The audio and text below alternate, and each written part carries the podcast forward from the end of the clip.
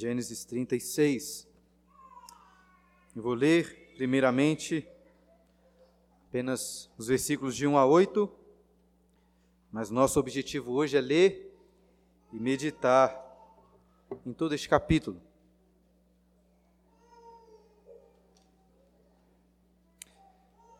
Escutem com atenção a palavra do Senhor. São estes os descendentes de Esaú, que é Edom. Esaú tomou por mulheres dentre as filhas de Canaã, Ada, filha de Elon, Eteu, Olibama, filha de Aná, filho de Zibeão, Eveu, e Bazemate, filha de Ismael, irmã de Nebaiote. A Ada de Esaú lhe nasceu Elifaz, a Bazemate lhe nasceu Reuel. E a Olibama nasceu Jeus, Jalão e Corá. São estes os filhos de Esaú que lhe nasceram na terra de Canaã. Levou Esaú suas mulheres e seus filhos e suas filhas e todas as pessoas de sua casa, e seu rebanho, e todo o seu gado, e toda a propriedade, tudo o que havia adquirido na terra de Canaã, e se foi para outra terra, apartando-se Jacó, seu irmão, porque os bens deles eram muitos para habitarem juntos, e a terra de suas peregrinações não os podia sustentar, por causa do seu gado. Então Esaú, que é Edom, habitou no monte Seir. Ainda que você sempre leia a Bíblia na sequência, com bastante atenção e cuidado. Aposto que ao chegar ao capítulo 36, você dá uma travada e não gasta assim muito tempo pensando sobre este texto. Sendo sinceros, esse é um dos capítulos que nós ficamos assim nos perguntando por que de estar aqui nas escrituras. Mas o apóstolo Paulo disse ao jovem pastor Timóteo que toda escritura é inspirada por Deus e útil para o ensino, para a repreensão, para a correção e para a educação na justiça. Imagino que quando Timóteo tenha pegado Gênesis 36 para pregar lá na igreja de Éfeso, deve ter pegado de novo aquela carta de Paulo para ver se era isso mesmo que ele tinha falado. E não é a primeira vez que nos colocamos diante de um desafio de meditar em praticamente uma grande lista de nomes. Já passamos por algo similar quando preguei em Gênesis capítulo 10. Mas isso não torna a tarefa mais fácil hoje. Na época, lembro-me de ressaltar como que alguns poetas gregos do passado começavam os seus épicos invocando as musas, filhas de Zeus, para os capacitarem na difícil tarefa de contar aquelas histórias em poesia. Eu não sou grego, nem poeta, muito menos um devoto de Zeus e das suas musas. Mas, como pregador da palavra de Deus, preciso da iluminação do Espírito Santo e contamos somente com ela. Dessa forma, quero convidá-los a, mais uma vez, invocarmos o nome do nosso Senhor em oração. Pai Santo, Tua palavra é pura e mais preciosa do que o ouro. É uma luz que brilha nas trevas e ilumina nossos caminhos. É mais doce do que o mel. É fonte abundante de ensino, repreensão, correção e educação na justiça. Por isso invocamos o teu nome e clamamos humildemente pela iluminação do teu Santo Espírito, para que as palavras dos meus lábios e o meditar do meu coração sejam agradáveis na tua presença, Senhor, rocha minha e redentor meu. Amém.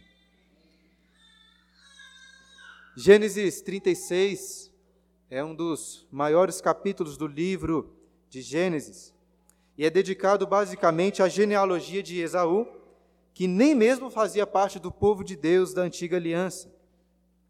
Porque Moisés, inspirado por Deus, se preocupa então em descrever com detalhes a história genealógica dessa nação, dessa outra nação.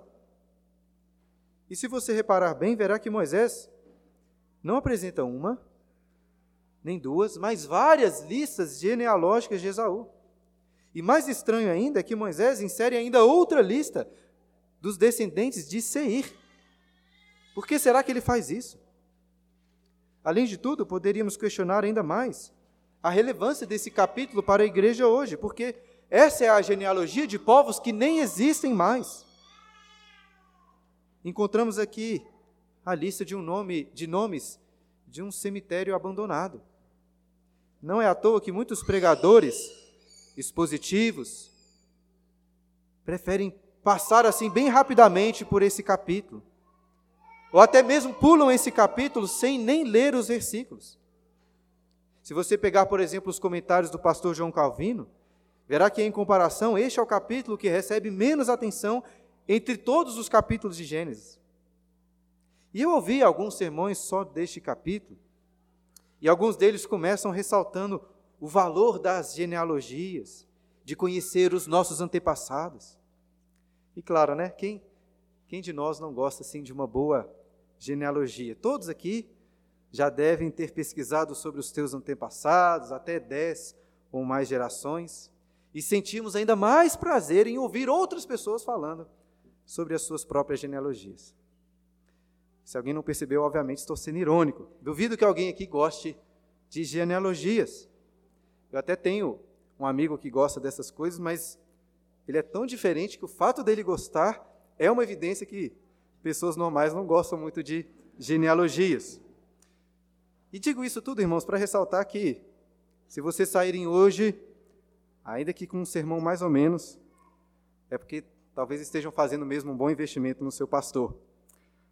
Mas deixando de lado a brincadeira, se esse capítulo está aqui, é porque ele tem a sua importância. Inclusive, ele é tão importante que ele é repetido em outro livro das Escrituras, em 1 Crônicas, capítulo 1, dos versículos 35 a 54. E qual é então a importância deste capítulo? Em resumo, entendo que a importância do capítulo se dá principalmente por duas razões: uma histórica e uma teológica. A histórica tem a ver com o contexto dos leitores originais de Gênesis, que eram aqueles israelitas no deserto prestes a conquistar Canaã. E os edomitas, descendentes de Esaú, moravam ali às bordas da terra de Canaã. Quando os israelitas estavam viajando no deserto rumo a Canaã, eles pediram autorização para passar pela terra de Edom, cortando o caminho. No entanto, o rei de Edom da época não permitiu que eles passassem, mesmo Moisés sendo prometido que pagariam por qualquer custo que tivessem durante aquela passagem.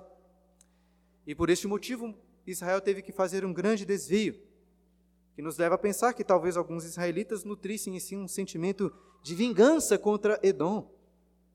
Mas lá em Deuteronômio capítulo 2, versículos 4 e 5, Deus disse a Moisés o seguinte: eu vou ler, não precisa de abrir lá se você não quiser ordena ao povo, dizendo: Passareis pelos limites de vossos irmãos, os filhos de Esaú, que habitam em Seir, e eles terão medo de vós. Portanto, guardai-vos bem. Não vos entremetais com eles, porque não vos darei da sua terra, nem ainda pisada da planta de um pé, pois a Esaú dei por possessão a montanha de Seir. Portanto, creio que uma razão histórica deste capítulo de Gênesis é descrever a origem dos Edomitas, o povo mais próximo de Israel, tanto que eles são chamados aqui de vossos irmãos. E assim, com esse contexto histórico, o capítulo explica o motivo pelo qual Israel não poderia entrar na terra deles. Um pregador que admiro muito até ressalta este contexto histórico, mas ele faz isso meio que se justificando por passar bem rapidamente pelo capítulo 36 como se este propósito histórico já tivesse se cumprido. E não tem assim tanto valor para nós hoje mais. Entretanto, creio que o propósito histórico é ainda maior e se aplica a nós hoje também. Então lembre-se desse detalhe quando chegarmos ao final do sermão. Deus disse claramente que não daria ao povo de Israel a terra de Edom. Não era para eles entrarem lá. E a segunda razão pela qual eu acredito que esse capítulo é importante é uma razão teológica. Porque Moisés quer apresentar aqui um contraste muito importante entre Isaú e Jacó. E antes de explicar esse contraste, preciso é, ressaltar uma parte mais técnica do texto bíblico. De uma forma geral, eu evito ao máximo essas coisas durante o sermão para deixá-lo mais claro. mas algumas vezes precisamos gastar tempo com isso. Você deve ter percebido aí que o texto da exposição de hoje, como coloquei na liturgia, não se limita ao capítulo 36, mas continua até o primeiro versículo do capítulo 37. Devemos nos lembrar que não existiam divisões de capítulos quando o livro foi escrito, mas existiam sim algumas divisões naturais do texto hebraico. E existe uma expressão repetida algumas vezes no livro de Gênesis, é, a expressão Toledot, que nos ajuda a fazer essas divisões do texto. Alguns comentaristas e teólogos até dividem todo o livro de Gênesis nessas Toledotes, que são dez no total. A primeira, por exemplo, está em Gênesis 2, versículo 4. Essa é a Gênesis, ou essa é a Toledote dos céus e da terra. A nona Toledote começa aí no capítulo 36. Olha o versículo 1 novamente. São estes os descendentes, ou a Toledote, de Esaú. Agora leia o capítulo 37, versículo 2. Esta é a história, ou no hebraico, a Toledote de Jacó. Ou seja, é aqui que se inicia, no versículo 2, a décima e última Toledote de Gênesis. O que nos mostra que o primeiro versículo do capítulo 37, na verdade, faz parte da Toledote anterior, que começou no capítulo 36. Agora, por que eu estou explicando esses detalhes técnicos? Para que fique claro para os irmãos o contraste que eu disse que Moisés queria fazer entre Esaú e Jacó.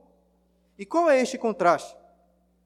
Ao longo do capítulo 36, veremos que Esaú teve uma grande família, ficou muito rico, fundou uma grande nação, foi o pai de reis e príncipes, conquistou povos e tomou posse de várias terras. Olha aí o finalzinho do versículo 43. 43 do capítulo 36. São estes os príncipes de Edom, segundo as suas habitações na terra de sua possessão. Este é Esaú, pai de Edom. Agora, em contraste, o contraste que eu quero mostrar para vocês, olha o próximo versículo, capítulo 37, versículo 1. Habitou Jacó na terra das peregrinações de seu pai, na terra de Canaã. Perceberam a diferença? Enquanto os edomitas se tornaram poderosos reis, conquistadores e com a posse de várias cidades, os israelitas não tinham posse alguma. Eles eram peregrinos e, para piorar, em breve se tornariam escravos no Egito. E por que, que esse contraste é tão importante? Como disse antes, é por um motivo teológico, um motivo pelo qual, o qual eu quero expor e explicar ao longo deste sermão. Mas já dando um spoiler, adianta que tem a ver com aquilo que o Senhor Jesus disse em Marcos, capítulo 8, versículo 36. Que aproveita ao homem ganhar o mundo inteiro e perder a sua alma? Jacó era um peregrino, sem posse de terras, mas ele tinha fé na promessa e na bênção de Deus. Por outro lado, como mostra o autor aos Hebreus, Esaú entrou para a história como o exemplo de alguém que trocou a bênção de Deus por um prato de lentilhas. Podemos dizer até que esse prato de lentilhas melhorou bastante com o tempo, porque Esaú se tornou muito próspero. Mas de que serviu tantas coisas e perder a sua alma?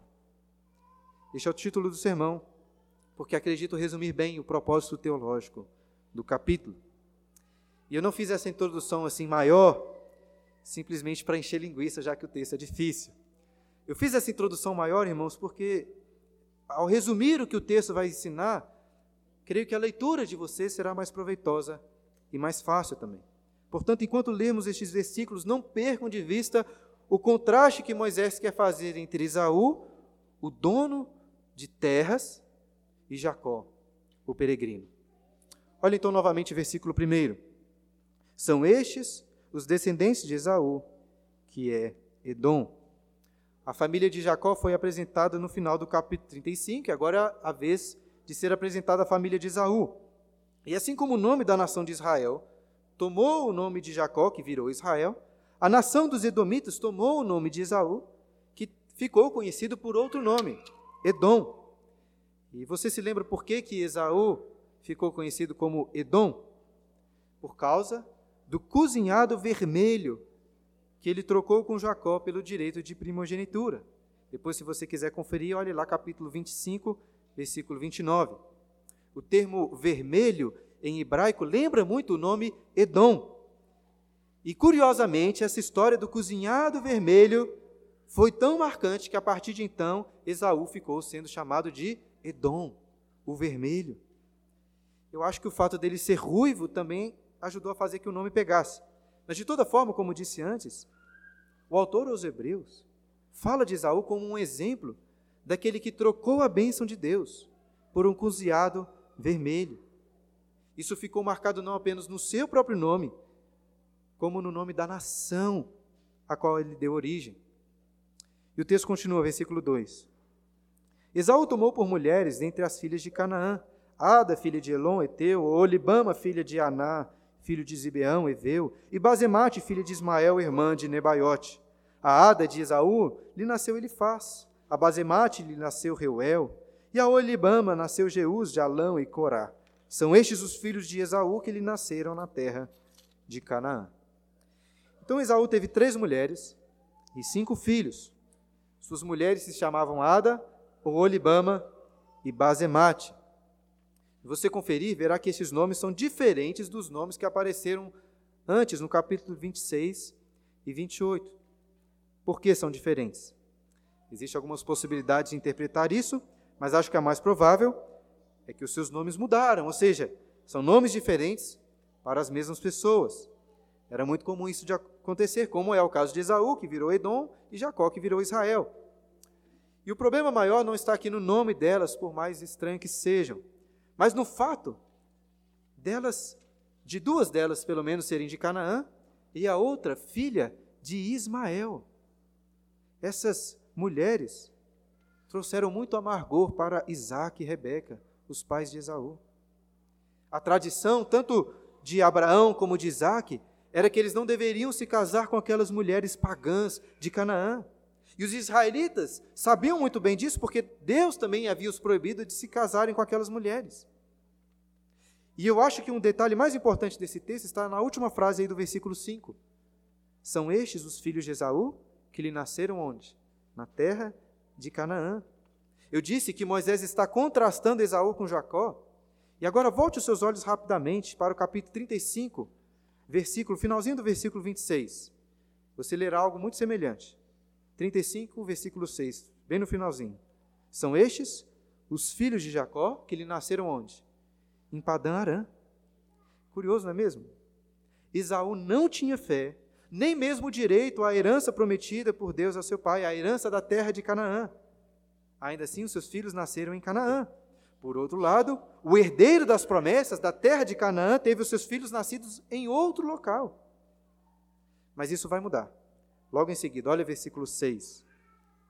Levou Esaú suas mulheres e seus filhos e suas filhas, e todas as pessoas de sua casa, e seu rebanho, e todo o seu gado, e toda a propriedade, tudo que havia adquirido na terra de Canaã, e se foi para outra terra, apartando-se de Jacó, seu irmão, porque os bens dele eram muitos para habitarem juntos, e a terra de suas peregrinações não os podia sustentar, por causa do seu gado. Então Esaú, que é Edom, habitou no monte Seir. Ou seja, Esaú se casou com mulheres de Canaã, teve filhos ali, mas foi morar em outra terra, no monte Seir. Tudo ao inverso de Jacó. E o motivo pelo qual Esaú saiu de Canaã foi porque ele havia se tornado extremamente rico e não dava para habitar junto com Jacó. E é até difícil de saber exatamente quando isso aconteceu, pois é, quando Jacó e Esaú se reencontram, no capítulo 32, parece que Esaú já estava morando em Seir e que já era rico na época também. Talvez, não sei exatamente, ele tenha voltado para Canaã, se enriquecido ainda mais e depois deixado Jacó. E essa divisão por causa da quantidade de bens deve nos remeter a outra história, uma história anterior. Qual história? De quando Ló separa de Abraão, seu tio, pelo mesmo motivo. E por um lado, creio que tanto Ló como Esaú falharam em não possuírem uma visão espiritual para a bênção de Deus que estava ali na terra de Canaã. Ao se separar de Abraão, Ló estava se separando da bênção. E o mesmo acontece agora com Esaú. Entretanto, para crédito de Esaú, Não é dito aqui que ele foi para uma terra onde os homens eram maus, como foi dito em relação a Sodoma, para onde Ló se mudou e sofreu graves consequências. E também não podemos dizer que Esaú foi ganancioso, como Ló foi. Pelo contrário, naquele encontro que Esaú teve com Jacó no capítulo 33, Esaú se mostra muito generoso. Jacó estava pensando que Esaú queria matá-lo. No entanto, Esaú recebe de braços abertos e o beija. Ele, Jacó tinha enviado vários presentes para Esaú, e Esaú disse para ele assim: Eu tenho muito bens, meus irmãos. Eu tenho muitos bens, meu irmão. Guarda, guarda o que tens. E depois ainda Esaú ofereceu de deixar os seus homens para escoltar Jacó. Ou seja, Esaú era um cara gentil, generoso e rico. Mas qual o proveito dessas coisas? Pastor Charles Spurgeon, comentando essa resposta de Esaú a Jacó, eu tenho muitos bens, disse assim: Que terrível é este contentamento de um homem que está satisfeito sem Deus. Esaú tinha rejeitado a bênção de Deus e principalmente tinha sido rejeitado por Deus. E nós também conhecemos pessoas assim, pessoas que são ricas, agradáveis, pessoas boas. Mas nada disso realmente importa sem a verdadeira bênção de Deus. Na sequência, Moisés começa uma nova lista sobre Esaú, dando um pouco mais de detalhes sobre a sua família, versículo 9. Essa é a descendência de Esaú, pai dos Edomitas, no Monte Seir. São estes os nomes dos filhos de Esaú. Elifaz, filho de Ada, mulher de Esaú, Reuel, filho de Bazemate, mulher de Esaú. Os filhos de Elifaz são Temã, Omar, Zefô, Gaetã e Kenaz. Tímina era concubina de Elifaz, filho de Esaú, e teve de Elifaz a Amaleque. São estes os filhos de Ada, mulher de Esaú. E os filhos de Reuel são estes, Naate, Zerá, Samá e Mizá. Estes foram os filhos de Bazemate, mulher de Esaú. E são estes os filhos de Olibama, filha de Aná, filho de Zibeão, mulher de Esaú, e deu a Esaú Jeus, Joalão e Corá. Esses versículos repetem aqui algumas informações sobre as três esposas de Esaú e os seus cinco, seus cinco filhos, mas com maiores detalhes sobre os seus netos. No total, Esaú teve dez netos, seis filhos de Elifaz e quatro filhos de Reuel, pelo menos são os que são citados aqui. O texto não fala se os outros três filhos de Esaú que ele teve com Olibama deram netos ao pai. E eu acho que isso acontece porque, como veremos daqui a pouco, estes filhos citados aqui são os que se tornarão os príncipes ou que se tornarão os chefes dos seus respectivos clãs. Por outro lado, são os netos de Esaú, dos dois primeiros filhos, que são citados aqui porque eles, eles que se tornarão depois os príncipes destes clãs. De toda forma, o fato é que a família de Esaú estava crescendo. E continuará crescendo, como veremos nos próximos versículos. E isso é uma bênção. Eu imagino que os churrascos de família, os encontros de Natal deveriam ser muito agradáveis na casa de Esaú. As fotos da família eram bonitas. Ainda assim, ficamos com uma pergunta: qual é o real valor de se ter uma grande e bela família? Veja bem, eu sou muito favorável a famílias grandes, desde que com uma mulher só. E é muito bom, é muito alegre. E é uma bênção que Deus concede também a pessoas que não estão dentro da sua aliança.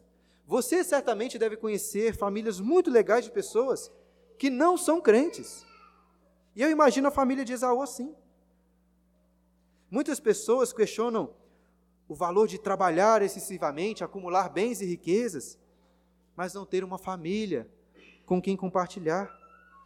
Família certamente é uma das mais um dos bens mais valorizados pelos homens. Esaú tinha tanto dinheiro como uma grande família.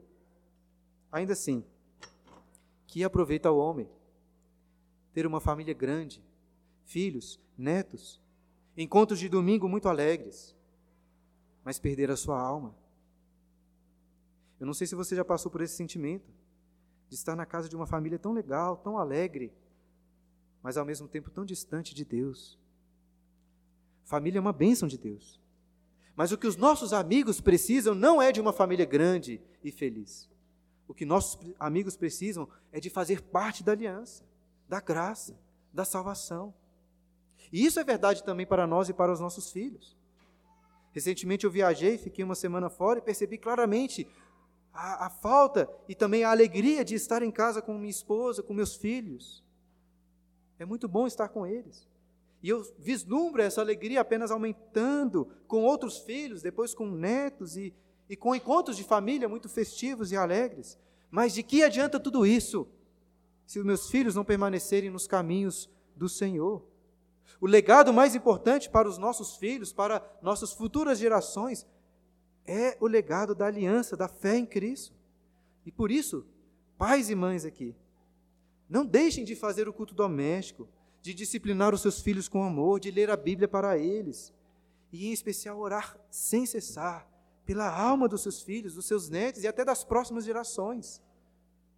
Pastor Jonathan Edwards escreveu em seus diários que, antes mesmo de se casar, orava pela alma dos seus descendentes até várias gerações.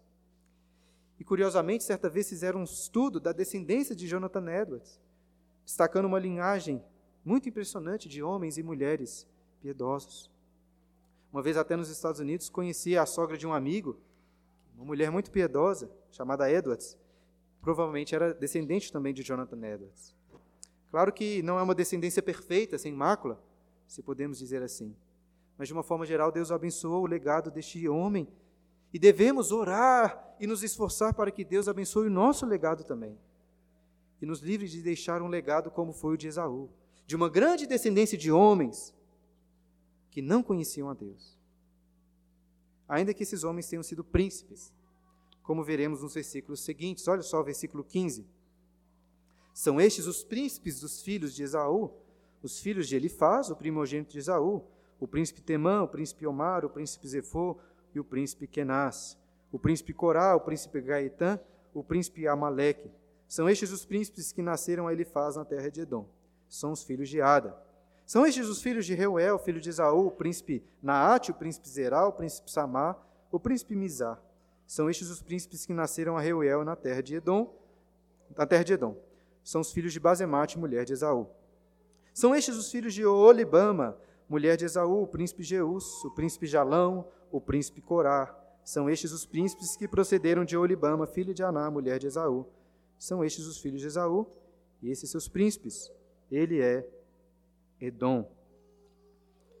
Enquanto a lista anterior estava mais preocupada com a família, perceba então que essa lista está, faz questão aí de destacar os príncipes do povo. E a palavra príncipe aqui não pense tanto nos príncipes modernos, porque poderia ser simplesmente traduzida por chefes. Eram chefes. Como eu já tenho adiantado, os netos, que foram apresentados anteriormente, se tornaram os príncipes ou os chefes das suas casas, enquanto aqueles filhos de Esaú com Olibama é que se tornaram chefes dos seus clãs. E creio que com essa nova lista, Moisés quer ressaltar que Edom se tornou uma grande nação, não se tornou apenas uma grande nação, mas uma grande nação com muitos príncipes, com muitos chefes de clãs. E eles eram muito poderosos. Sabemos disso se considerarmos o que é dito a seguir. Olha só, a partir do versículo 20. São estes os filhos de Seir, o Oreu, moradores da terra. Lotã, Sobal, Zibeão e Aná, Dizon, Ezer e Dizan, são estes os príncipes dos Oreus, filhos de Seir na terra de Edom. Os filhos de Lotã são Ori e Omã, a irmã de Lotã é Timna. São estes os filhos de Sobal, Alvã, Maanat, Ebar, Sefon e Onã. O segredo é ler com rápido e com confiança, né? São estes os filhos de Zibeão, Aiá e Aná, este é o Aná que achou as fontes termais no deserto quando apacentava os jumentos de Zibeão, seu pai. São estes os filhos de Aná, Dizon e Olibama, a filha de Aná. São estes os filhos de Dizon, Endã, Isban, Itã e Querã. São estes os filhos de Ezer, Bilã, Zaavã e Acã. São estes os filhos de Dizã, Us e Arã. São estes os príncipes dos Oreus, o príncipe Lotã, o príncipe Sobal, o príncipe Zibeão, o príncipe Aná, o príncipe de Zon, o príncipe Ezer, o príncipe de Zan, são estes os príncipes dos Oreus, segundo os seus principados na terra de Seir. Eu já tinha dito na introdução que Moisés insere aqui uma outra lista genealógica nesse capítulo, dos descendentes de Seir, o Oreu. Aí você pensa, né, qual é o propósito disso? Conforme o versículo 20, os Oreus eram moradores originais da terra de Seir. E no versículo 8 foi dito que ao sair de Canaã, Esaú foi para onde? Morar no monte Seir. Aí você se pergunta assim: será então que Esaú habitou junto com os Oreus ali? Pelos nomes? Percebemos inclusive que Esaú se casou com uma das filhas daqueles homens. Eu sei que são muitos nomes e difíceis, mas você conseguiu identificar qual é a esposa? Leia novamente o versículo 25. São estes os filhos de Aná, de Zon e Olibama, a filha de Aná. Será que essa é a mesma Olibama, esposa de Esaú? Dificilmente duas mulheres teriam esse nome, né? Mas podemos conferir aí sua informação no versículo 14. Volte aí. E são estes os filhos de Olibama, filha de Aná, filho de Zibeão, mulher de Esaú. Não é ela mesma.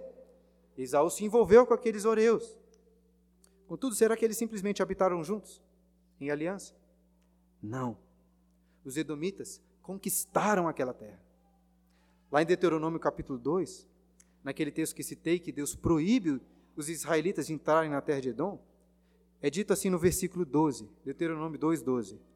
Os oreus também habitavam outrora em Seir, porém os filhos de Esaú os desapossaram e os destruíram di diante de si e habitaram no lugar deles. Por esse motivo, veremos que a próxima lista é dos edomitas, que reinaram ali no lugar dos oreus.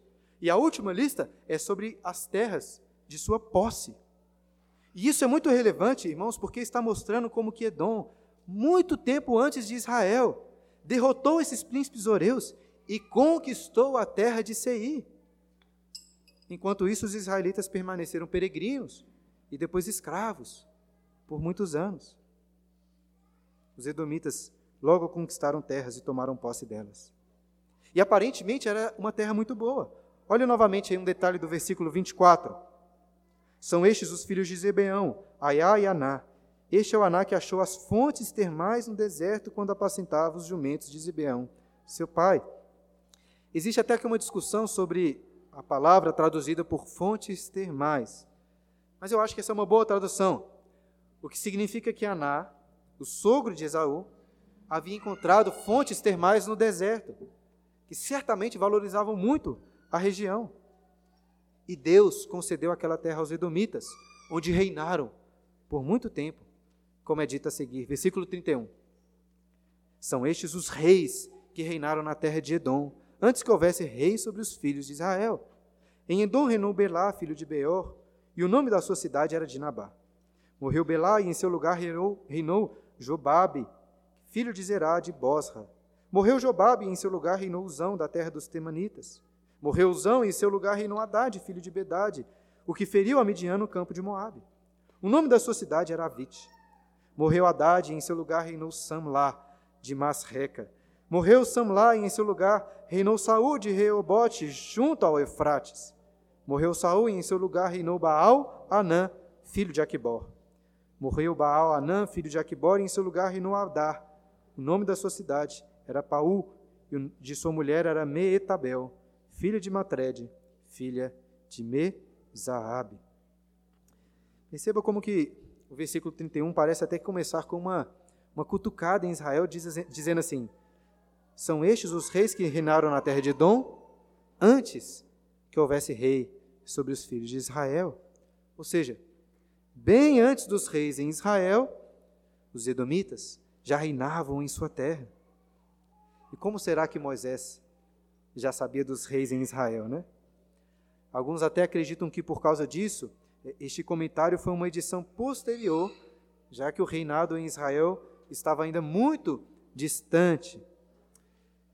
Eu não acho que essa é uma posição assim totalmente impossível, pois é possível encaixar edições posteriores dentro do conceito bíblico de inspiração. Contudo, irmãos, eu não tenho nenhuma dificuldade em acreditar que Moisés, como profeta, conseguiu visualizar o período da história dos reis em Israel. Tanto que ele prevê isso acontecendo lá em Deuteronômio capítulo 17, versículo 14. Ou seja, Moisés sabia que haveriam reis em Israel. Mas agora em Gênesis 36, ele faz questão de destacar que antes disso, os filhos de Esaú, eram reis em Edom. E uma curiosidade nessa lista, não sei se você percebeu, é que os reis nunca são sucedidos por uma linhagem específica, ou seja, nunca é o filho do rei que se torna rei em seu lugar, no lugar do pai. Além disso, cada rei, você perceber, escolhia parece que uma cidade diferente para ser a capital do império, do reino. E é por isso que vários comentaristas sugerem que talvez, em Edom, os reis eram eleitos pelo povo. Não que seja assim um grande fã de democracia nem de eleições, mas talvez Edom já tenha há muito tempo atrás refletido alguma dessas características. E de toda forma, o ponto mais importante é que, enquanto os israelitas, filhos de Jacó, eram escravos no Egito, os edomitas, filhos de Edom, eram reis. Percebam mais uma vez um contraste. A estrela de Esaú parecia estar subindo rapidamente, muito mais alto, enquanto Jacó, apesar de várias bênçãos, ficava para trás. E talvez você também possa se identificar com isso, quando percebe colegas, conhecidos que são ímpios, mas estão prosperando, passando na sua frente, seja na área profissional, seja nos relacionamentos. Mas, queridos, não devemos de forma alguma ter inveja dos ímpios. Devemos nos lembrar mais uma vez as palavras de Cristo, que aproveita o homem ganhar o mundo inteiro e perder a sua alma. Isaú foi muito bem sucedido, mas foi condenado ao inferno. Eu não digo isso, irmãos, como um desaforo, como se pensasse assim: ah, essa pessoa está prosperando, mas espere só chegar o dia do juízo final. Claro que não é isso que eu estou querendo dizer. Nós devemos desejar que todas as pessoas, prósperas ou não, sejam salvas. Mas ao pensar no destino final dos ímpios, eu quero que você pense sobre o seu próprio destino final. E que somos peregrinos nessa terra. Prosperidade nessa terra é boa, mas não vale tanto assim. Como cantamos aqui, os nossos tesouros estão nos céus.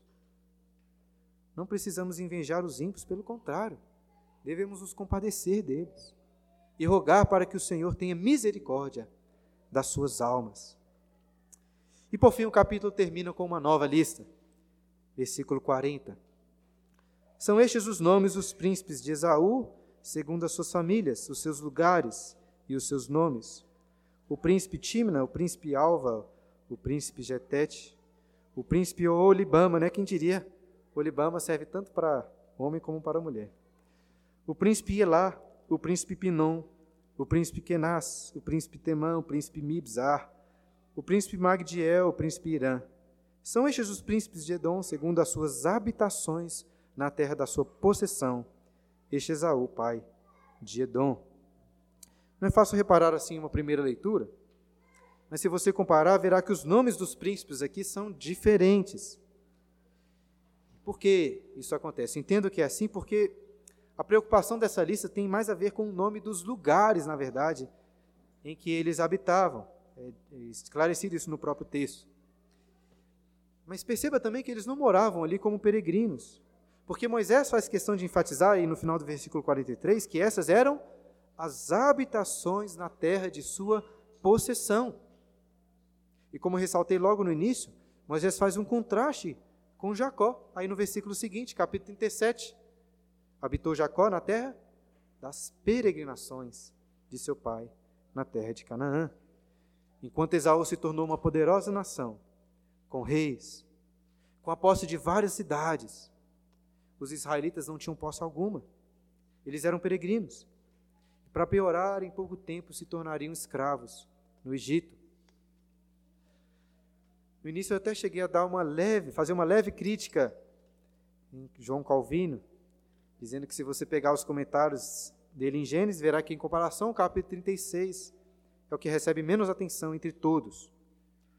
Mas para redimir Calvino, o fato é que em pouquíssimas palavras ele explica muito bem a essência deste capítulo.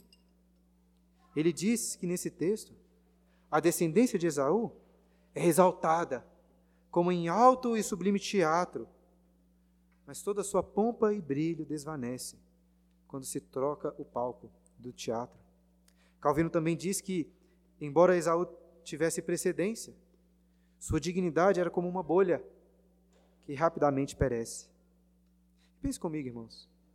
Nos dias de Moisés, quando ele escreve Gênesis, Esaú era bem mais famoso do que Jacó, bem mais poderoso. Enquanto os israelitas eram escravos que acabaram de fugir, os edomitas possuíam uma dinastia real. Enquanto, entretanto, enquanto os israelitas, irmãos, filhos da aliança, foram salvos por Deus, amados pelo Senhor, os edomitas foram subjugados posteriormente e completamente dizimados. Tem um livro na Bíblia que é só sobre uma profecia contra Edom. É o livro do profeta Badias. É um livro bem pequeno, mas ainda assim, é um livro inteiro sobre isso. Nos dias de Moisés, Edom tinha muito, mas não tinha nada, na verdade. Esaú entrou para a história como um exemplo de alguém que trocou a bênção de Deus por um prato de cozinhado vermelho. Podemos até dizer que aquele prato de lentilhas melhorou bastante com o tempo, mas que aproveita o homem ganhar o mundo inteiro e perder a sua alma? Apesar de ser um capítulo difícil, irmãos, repleto de nomes, como é importante refletirmos sobre essas coisas. Edomitas de sangue não existem mais, foram exterminados. Porém, encontramos por aí muitos edomitas por natureza. Encontramos homens ímpios que, como os edomitas, são muito, muito prósperos, com muitas bênçãos terrenas.